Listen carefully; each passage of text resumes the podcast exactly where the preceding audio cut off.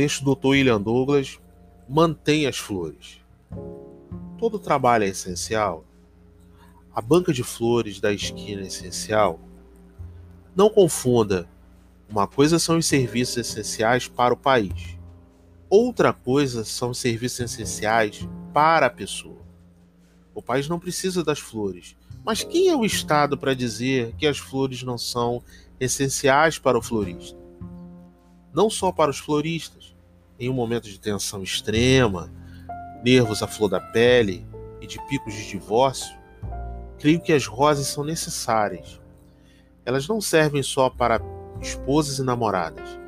Elas também levam afetos, alegria, esperança para tias, vovós, amigas.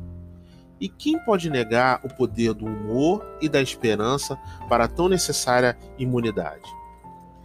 E para o florista?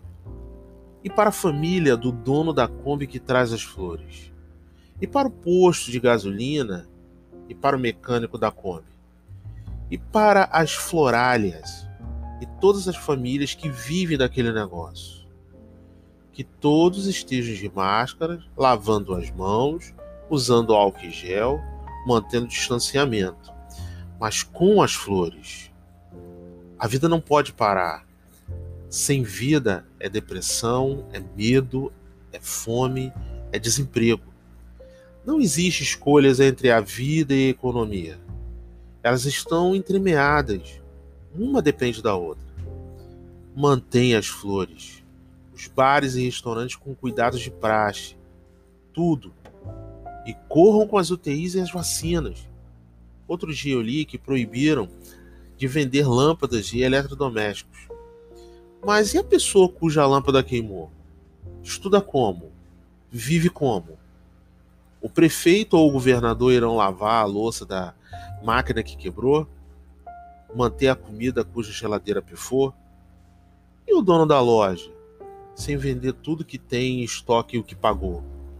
Para conseguir manter a empresa, o aluguel e os empregos, todo o trabalho para quem resolveu sustentar a sua família é essencial.